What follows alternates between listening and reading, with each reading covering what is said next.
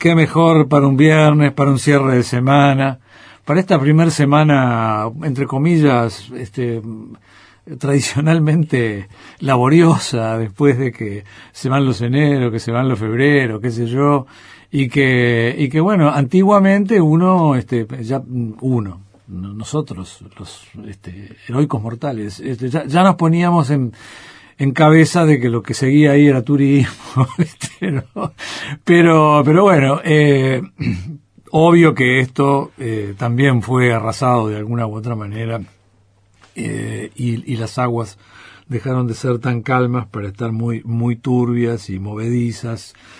Eh, y, y, bueno, eso también se altera con estas circunstancias de, de, pandemia, más allá de vacunas y qué sé yo, que andan en, en la vuelta este, con, con bastante eh, intensidad.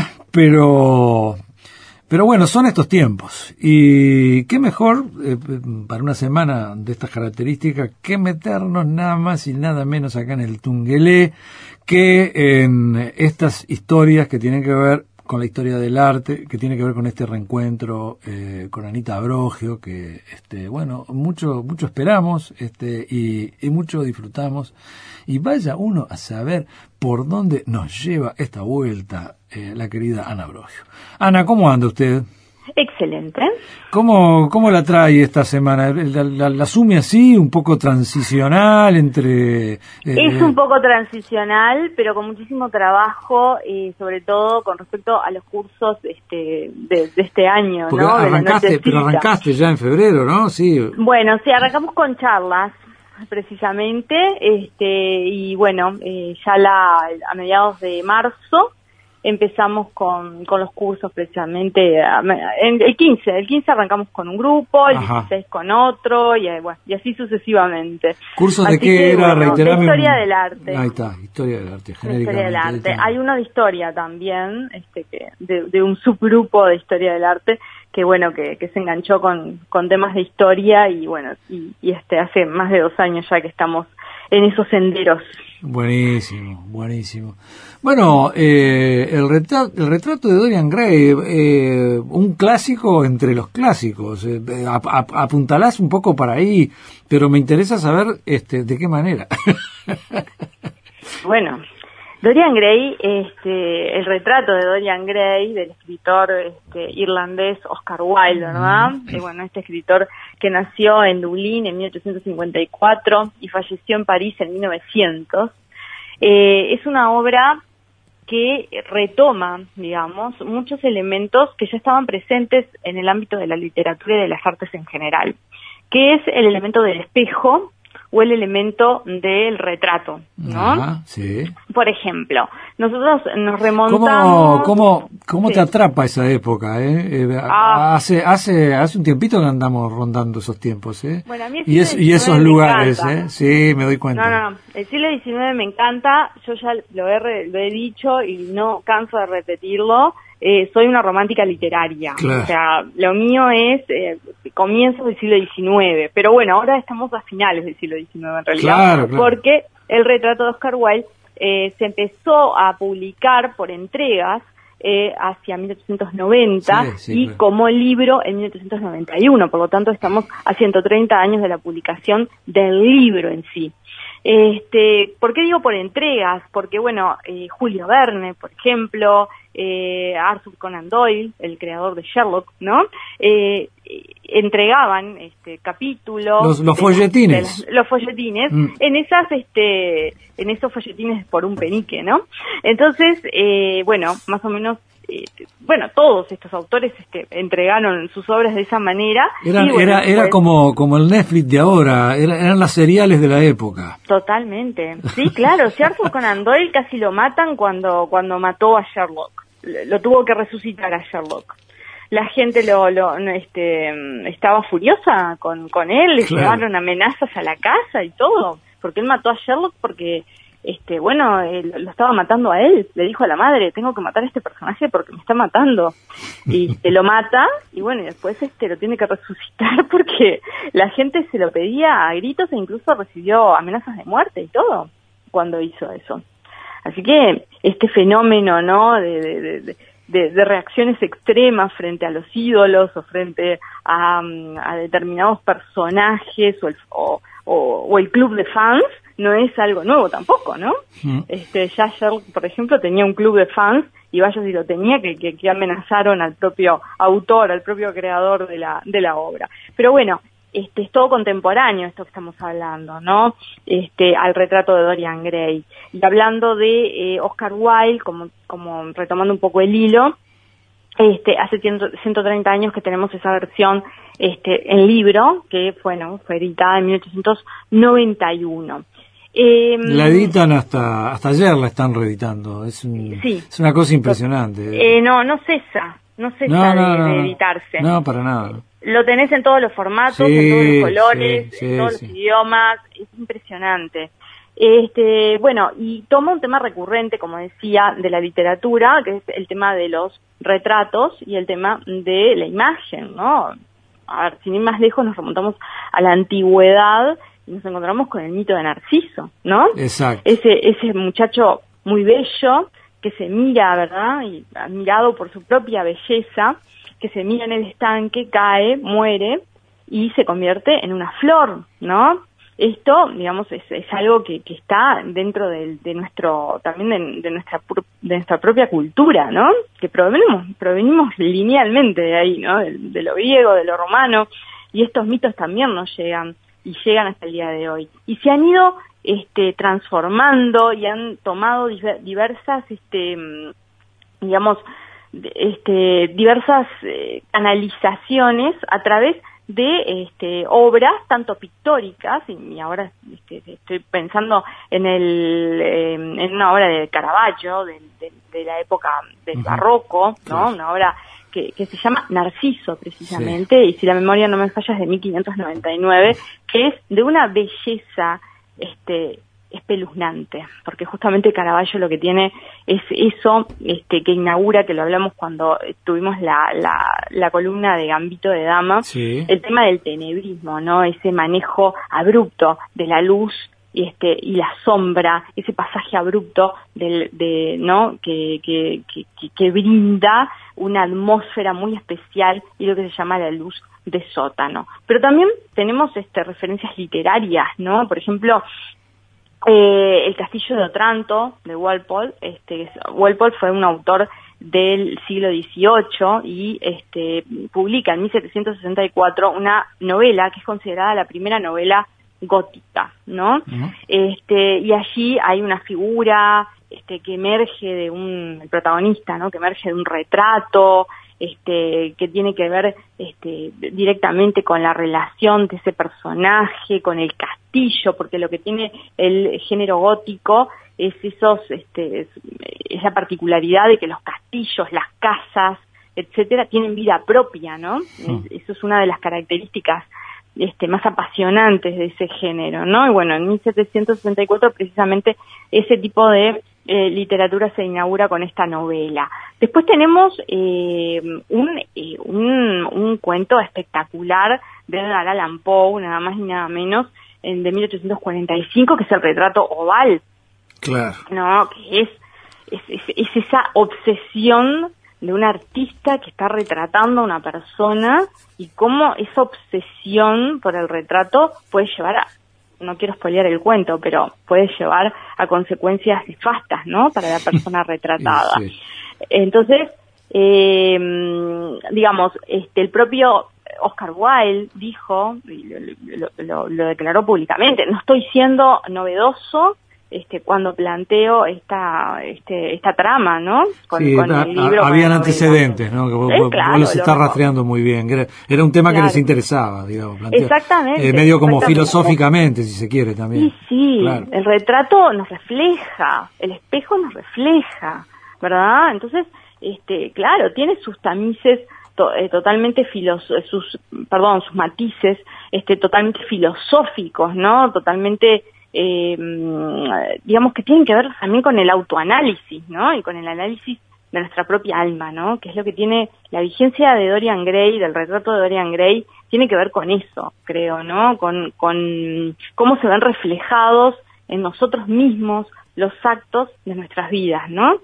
Eh, pero más allá de, digamos, de, esto, eh, eh, ubicándonos en la época, este, Oscar Wilde vivió en lo que nosotros decimos la era del imperio y la época victoriana, ¿no? Claro. Este, ya hemos hablado acá de la era del imperio muchas veces porque bueno, eh, este, eh, hablamos de pintura, de los impresionistas, de los postimpresionistas, etcétera. Y, de, los de los cineastas y cómo y, cómo hoy día, bueno, hablábamos de las series de Netflix, de, HBO, de qué sé yo, cómo como dos por tres eh, están largando una serie o una película que tiene que ver con ese tiempo, ¿no? Con, con, ese lugar y con ese país, ¿no? y con ese imperio, ¿no? Es, es impresionante, ¿no? Con ese gran imperio. ¿No? Este, que bueno, los, los países que más este, tenían posesiones fuera del territorio europeo eran este, Inglaterra y, Francia, ¿no? Pero bueno, la época victoriana tiene que ver estrictamente con eh, la reina Victoria, ¿no? Que tuvo un reinado muy largo, de 1837 a 1901, la reina Victoria de Inglaterra, que tenemos un busto de ella acá en el cementerio británico en Montevideo, por ejemplo, un, busto hiperrealista que está por demás interesante. Este, y bueno, nos encontramos frente a una sociedad en donde eh, se presenta el asentamiento de la industria, eh, el imperialismo, el ascenso del capitalismo, eh, es la era de las exploraciones, de, de, otras exploraciones geográficas también, de los polos, de la búsqueda de recursos, la expansión del ferrocarril, sin, sin ir más lejos, ¿no? Algo que nos toca directamente también a nosotros, este, para ubicarnos este, la primera modernización, la torre, por ejemplo, ¿no? Finales del siglo, las últimas tres décadas del siglo XIX aquí en Uruguay, por ejemplo, eh, es, este, es una sociedad que se basa en valores este, puritanos, como por ejemplo el ahorro, el trabajo, ¿no? El tema de control, el control sobre los vicios, ¿no? Y sobre todo sobre los vicios de la carne, que esto es está totalmente ligado a lo que es el retrato de Dorian Gray. Porque ¿qué, ¿qué pasa? Esta sociedad victoriana, este por un lado tiene todo el fervor de la industria, de los adelantos eh, tecnológicos del momento que tanto afectaron a las artes y que tanto dialogaron con las artes. Hemos hablado pila de veces de ¿no? la relación entre la revolución industrial y las artes. Este, y también tiene un lado oculto, ¿no? El lado de los barrios bajos, en, por ejemplo en Londres, en donde este, bueno, eh, se sucedía el trabajo infantil, la prostitución, la cuestión obrera, eh, los fumaderos de opio, por ejemplo, mm. ¿no? Que era una, realidad que también estaba presente en esa sociedad. Y cómo eh, Dorian, que es el personaje principal de este maravilloso libro de, Oscar Wilde, este, oscila, ¿verdad?, entre el, mundo de la alta sociedad, porque él es un aristócrata, este, y este bajo mundo, ¿no? Este mundo este, donde él inclusive llega a enamorarse el, eh, este, Dorian Gray, que es un personaje de la, de la novela, es el personaje principal de la novela, es retratado, ¿no? Es retratado por un pintor.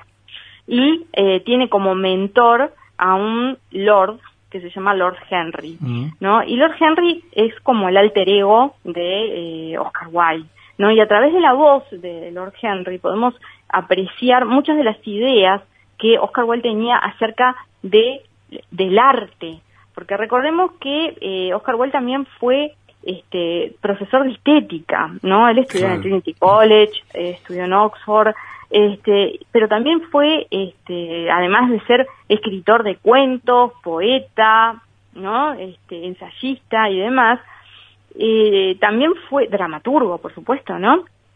Eh, también fue eh, un este como es un, escritor eh, de novelas no como esta Dorian Gray y también es un este es, es este profesor de estética y es un esteticista en sí. Cuando digo esto es un esteticista en sí me, estoy remitiendo directamente a una corriente que está que se da que se, que se produce no en estos finales del siglo XIX y los comienzos del 900 este, que tiene que ver con esa, esa, esa idea del arte por el arte, ¿no? Los esteticistas pensaban que eh, el, arte no tenía que tener ninguna función moralizante, ¿no? Este, sino que, eh, bueno, el arte eh, buscaba la belleza y lo más importante en el mundo es eso, ¿no? La búsqueda de la belleza. Y esto lo podemos ver en el texto de Dorian Gray muy claramente. Sí, ligada, ligada al tema de, de la juventud, ¿no? Eh, claro, ahí, ahí, Está, el tema. Eh, pero aguantate un cachito, Ana, que tenemos una pausita acá, este, pero retomamos al toque. Continuamos, Historia del Arte, acá en El Tungelé por Radio Uruguay, eh, cerrando esta semana primera de marzo, eh, eh, ahí con Ariel Gómez hoy acompañándonos en los controles técnicos de sonido, Historia del Arte a cargo de Ana Brogio, este, esta columna tan apreciada por todos nosotros. Dicho sea de paso, gran repercusión, Ana, su columna de la ajedrecista, ¿eh? Lo que pasa que Gambito de Dama gran repercusión, gran repercusión, este y bueno el libro, eh, creo que el libro medio vino medio mezclado con la charla nuestra. Eh, el libro está haciendo furor también en las en las librerías. ¿eh? Este, Absolutamente, es un libro magnífico. Sí, sí, sí, vos lo comentaste mucho más allá de la serie en sí. ¿no? Sí, sí, sí. Este, bueno, estábamos escuchando algo ahí cuando veníamos de la pausa. Estábamos escuchando el tema principal de una serie que se estrenó en 2017 que se llama Penny Dreadful, que hace alusión a estas este, novelas este, de suspenso, de terror, etcétera, eh, por un penique. por eso se llaman Penny Dreadful. y eh, esta serie justamente es muy peculiar porque junta a todos estos monstruos del siglo XIX que a mí me encantan, como Frankenstein, este, el, Escribiste un libro, Escribiste un libro y lo comentamos acá. Bueno, está, hay un libro, está Tesla que tiene unos cuantos monstruos inspirados en la era victoriana. Hay una serie también, hablando de series, yo no, no, tengo ni idea, pero hay, hay, tiene muchos fans y la están viendo ahora, una serie que congrega este, un, un, montón de, de, estos este, seres un poco extraños. No sé cuál te referís, capaz de Alienis, no sé. Puede ser, puede ser, puede ser, no, Puede ser. Ahora no. Estoy este tocando, estoy tocando muy de oído, pero sé, que hay una en la vuelta. Sé que hay una distópica, una distópica este, en una Inglaterra distópica. Me parece que es esa. Este, pero, pero no sé si tendrá que ver con alguna, con algo de este, de este tenor. Este, no estoy mirando muchas series en estos días porque no. No, está este, bien. Eh, eh, pero, pero bueno, vamos a indagar, vamos a indagar y vamos a ver qué, qué, encontramos. Pero sí, hay, hay el Alien eh, está buena como, como, digamos, como reconstrucción de época, el alienista. Eh, me parece que es una serie que está que está bien en ese sentido. Eh, no me no, no me quedo 100% conforme con las con, las actuaciones pero bueno es una, una serie que, que, plantea unas curiosidades bastante interesantes no no apta para eh, gente que tenga estómago delicado no o sea hay que verlo eh, este, claro sí esas cosas ¿Y con, qué, y con qué delicadeza que lo ha expresado usted claro exactamente o sea no puede hay cosas que hay que avisarle a la gente, ¿no? Que no, que no, que no conviene. Bueno, eh, como decía Dorian Gray, eh, Dorian Gray los, los esteticistas, los simbolistas, eran todos este, corrientes artísticas que se expresaban a través de la literatura y de la pintura y que rechazaban los planteamientos clásicos del arte, ¿no? Mm, por ejemplo, estaba muy en boga en ese momento el realismo en pintura, el realismo en literatura y los simbolistas y esteticistas rechazan estas propuestas y plantean que este, ni el arte ni la literatura tiene que educar en los principios morales a los espectadores, ¿no? Sino que eh, ellos defienden esta idea del arte y de la belleza eh, per se, ¿no?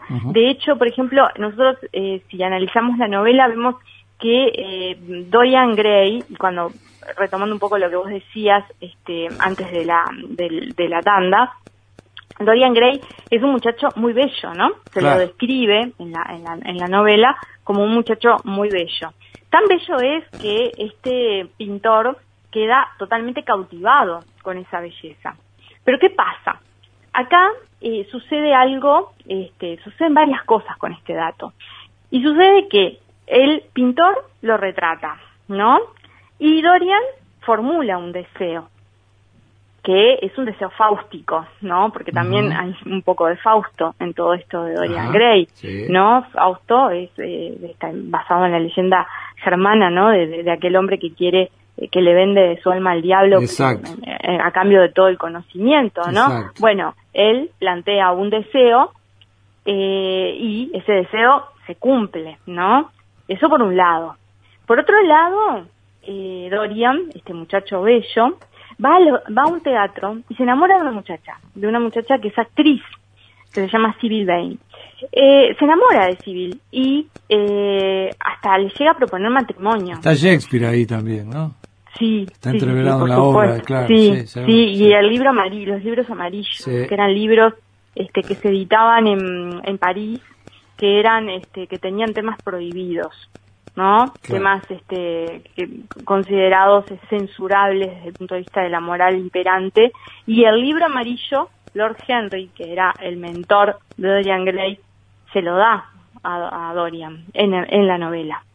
Entonces, este, Dorian puede apreciar y puede acercarse a, a, a un lado más oscuro de la, de la existencia que empieza a gustarle muchísimo.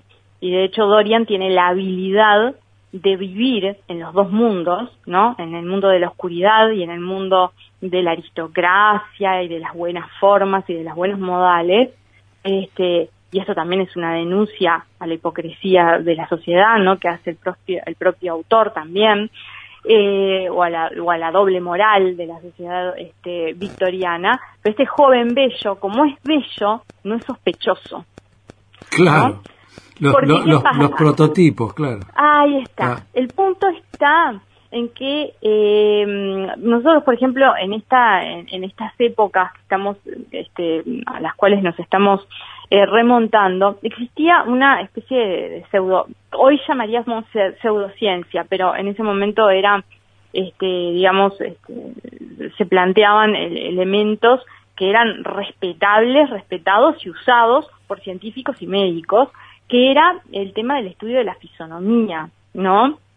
Cómo era la fisonomía de una persona con ira, cómo era la fisonomía de una persona delincuente, cómo era la fisonomía de una persona que había contraído determinados tipos de enfermedad, ¿no? Los médicos decían, por ejemplo, viene con el rostro que este, mm, representa lo, este, digamos, el, el, tema de los vicios, ¿no? El tema de, los vicios los trae en su cara, los trae en su rostro. un catálogo completo de discriminación, ¿no? Total, absolutamente. Mm. ¿No? Este, y entonces, bueno, como él es bello, no es sospechoso. Pero ¿qué sucede?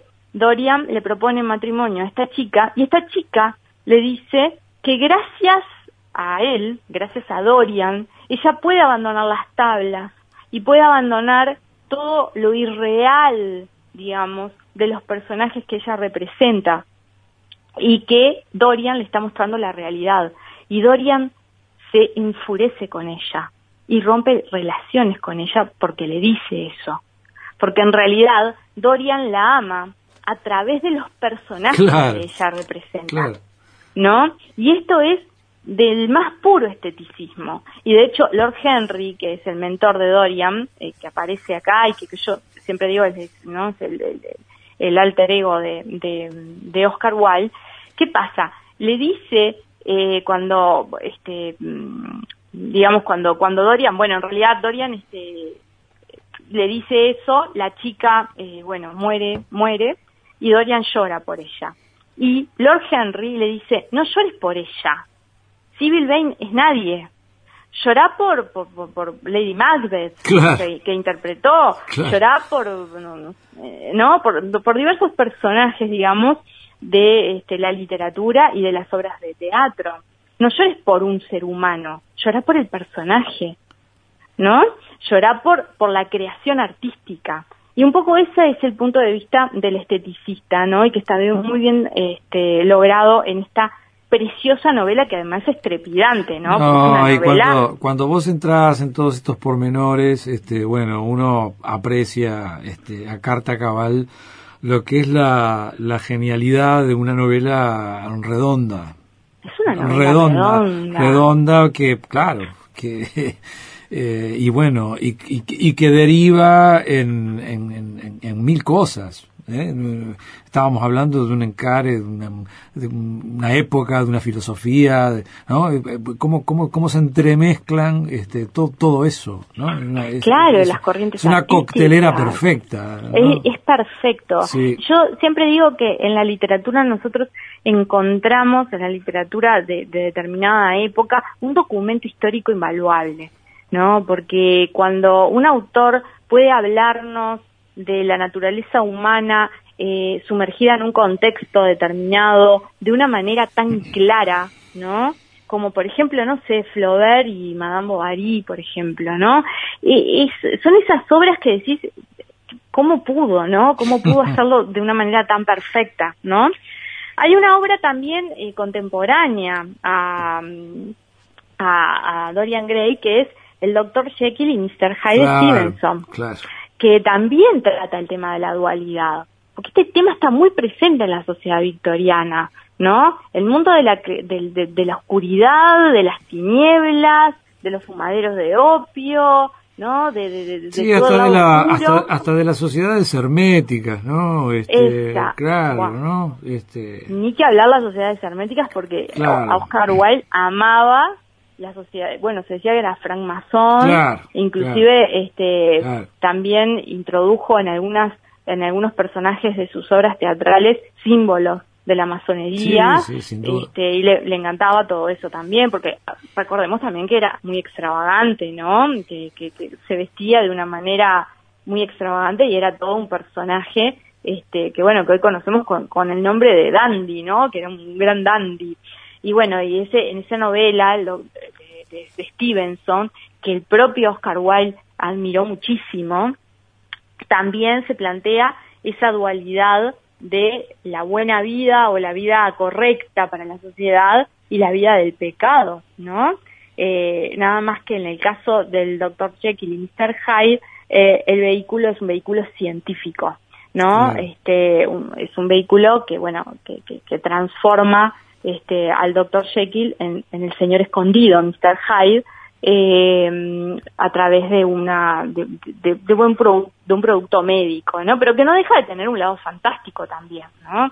Este, y de hecho, por ejemplo, en el retrato de Dorian Gray, este, la tríada este, que se plantea con este, la, la, fantasía tiene que ver con el propio retrato, ¿no? Que se va transformando a medida que la vida de Dorian, este, bueno, eh, va pasando, ¿no? Eh, digamos que eh, es una obra completa, realmente yo la recomiendo muchísimo, es un, es un libro atrapante, que tiene, es de una lectura mm, veloz, o sea, no, no es un libro que te, donde te tranques ni nada, donde se mantiene el suspenso y donde este, la ironía, el sarcasmo, tienen un lugar muy importante en la figura de Lord eh, Henry, por ejemplo, que, eh, repito, es, es, un poco la voz de, este, mm, ¿cómo es? De, de Oscar Wilde, ¿no? y, Dorian, que es este personaje, este muchacho bello, este, bueno, ama las artes, pero también disfruta, literalmente, porque lo estoy, lo estoy leyendo acá del texto, de la vulgar pelea y el repugnante tugurio, la cruda violencia de una vida de desorden y la vileza del ladrón y el proscrito.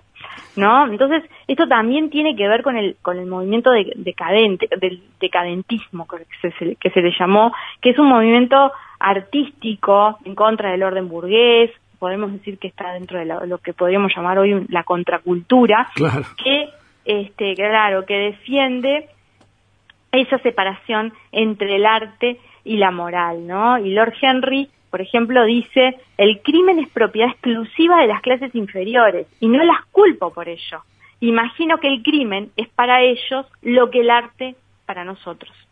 Simplemente un método, simplemente un método con el que procurarse sensaciones extraordinarias. Y todo el tiempo están hablando de estos asuntos mientras eh, los hechos se van sucediendo a lo largo de la novela. Por lo tanto, en cierta medida también el retrato de Dorian Gray es una especie, no sé si he tratado, porque no, me gusta mucho esa palabra, pero sí de eh, documento en donde el propio Oscar Wilde este, plantea sus ideas con respecto al arte. ¿no?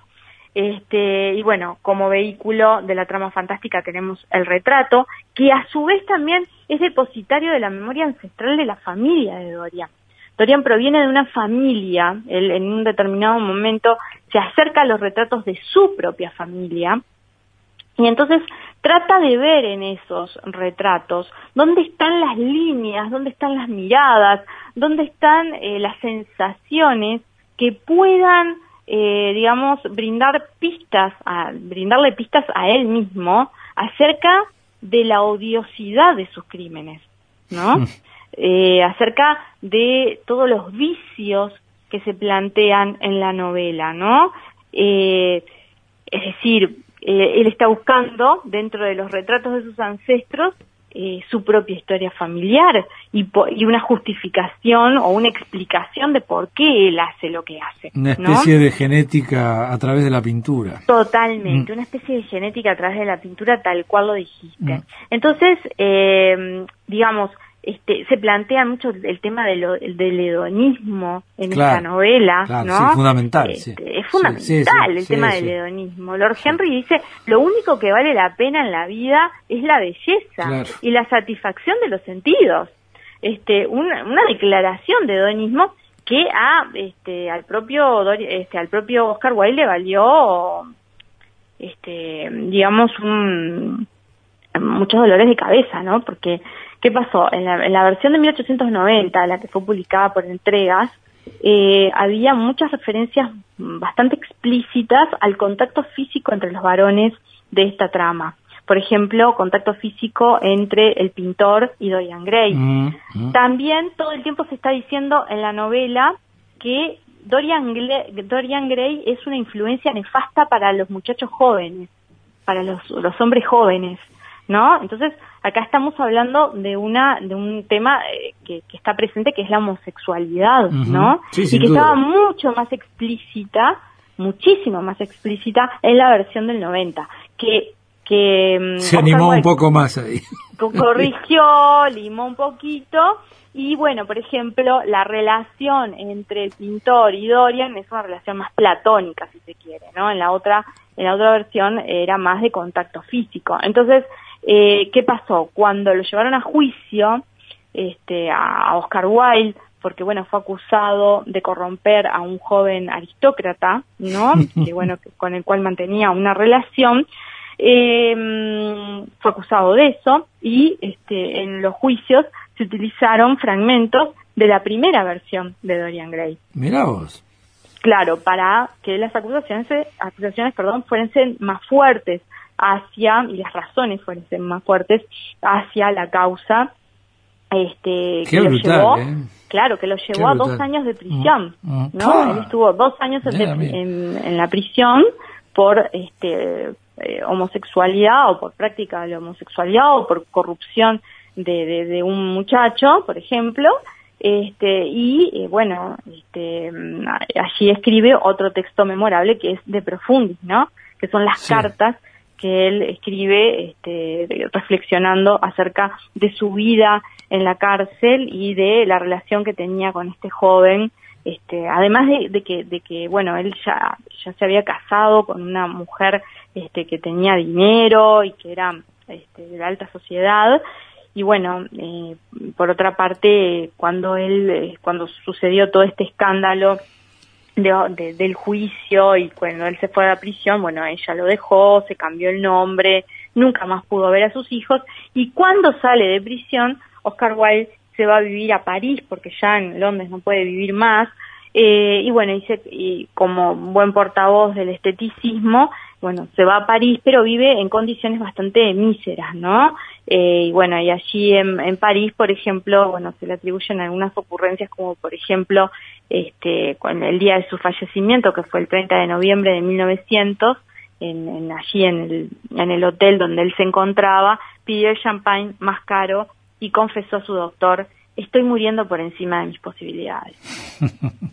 ¿no? Buenísimo. Ana, eh, un lujo como siempre. ¿eh?